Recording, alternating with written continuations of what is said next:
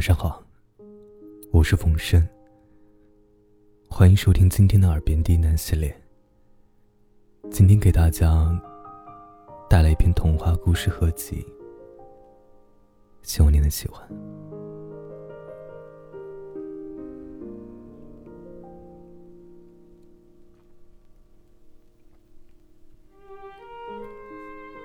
白熊为了跟熊猫做朋友。就用颜料把自己的手脚、耳朵都涂黑了，还画了一个大大的黑眼圈，伪装自己是一只熊猫。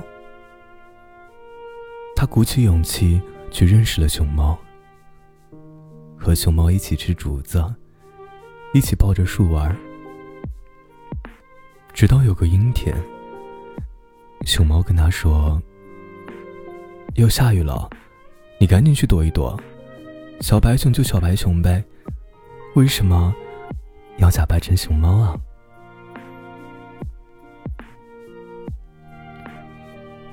兔子先生攒钱买了一个非常非常漂亮的钻戒，他又翻山越岭去找兔子姑娘，终于见到了兔子姑娘。他打开盒子，问道。嘿，你看，漂亮吗？兔子姑娘非常疑惑的看着他。盒子里空空如也，钻戒不知道为何不翼而飞了。兔子姑娘瞬间明白了一切，摘了一朵野花，戴在自己的头上，问道：“漂亮吗？”你的话，钻戒和鲜花没有区别啊。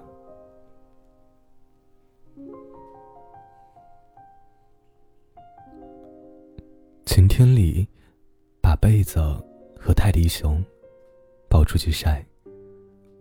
我说：“你们俩好好晒太阳，好好聊聊天。哦，对，记得翻身。”晒完正便，晒晒背。太阳下山的时候啊，我来接你们。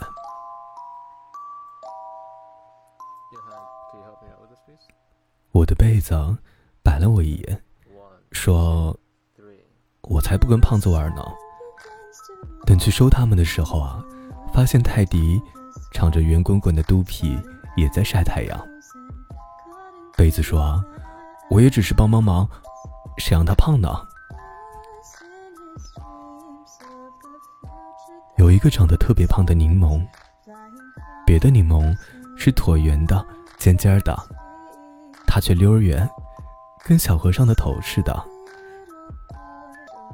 他特别苦恼，于是每天不喝水、不吃饭减肥，想把自己饿瘦成别的柠檬的样子。但是到了别的柠檬。都变黄了，成熟了，他还是那么胖。于是啊，他就等啊等，饿啊饿，立志把自己饿到那么瘦才成熟。可直到很久以后，才发现自己他妈的是个柚子。小女巫一门心思。想要嫁给王子，因为女巫学校的老师说，只要她做了王妃，就不会有那么多讨厌的神父去抓她了。老师就嫁给了邻国的王子，他一定也行。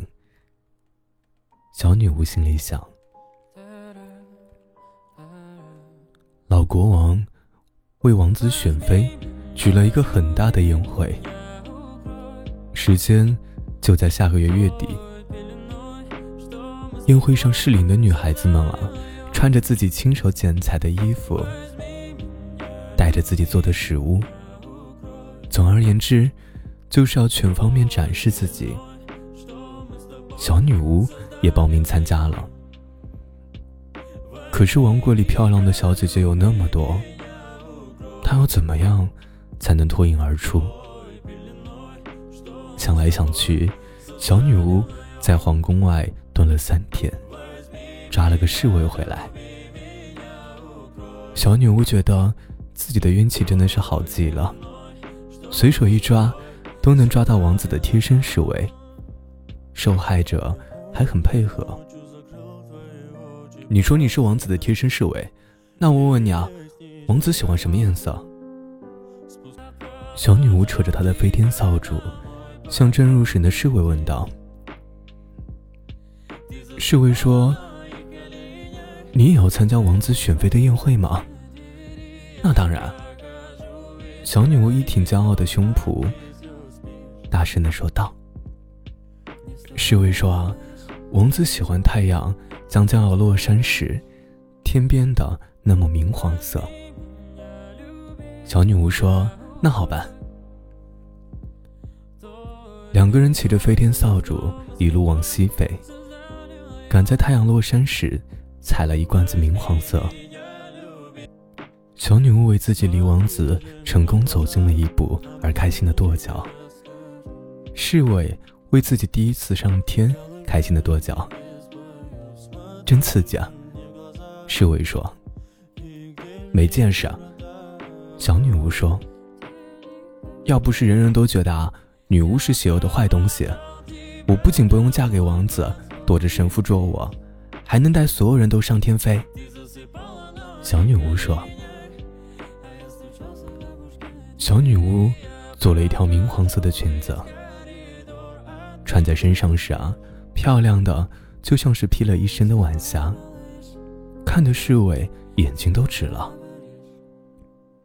侍卫告诉小女巫王子的一切喜好，诸如王子不爱吃葱，喝汤不加胡椒，不吃羊肉等等。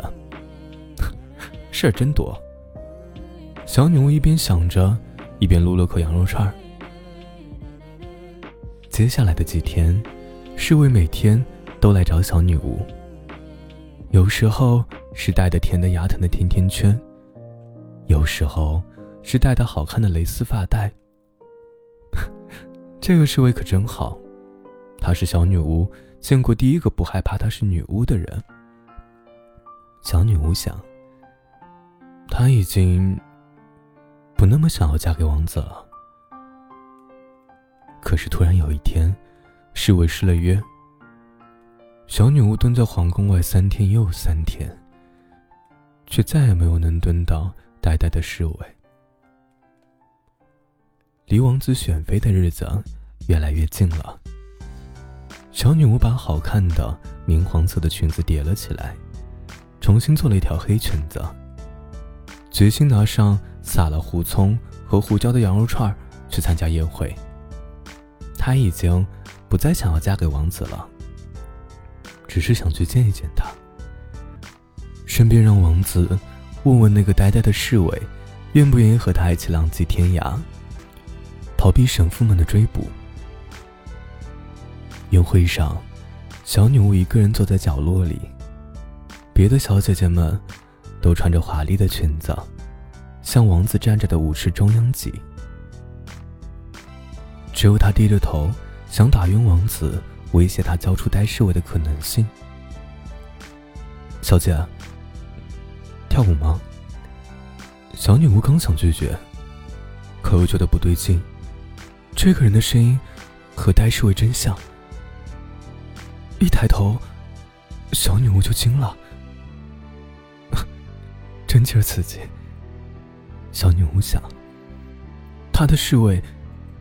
怎么穿着王子的衣服？一根筋的小女巫还转不过弯来。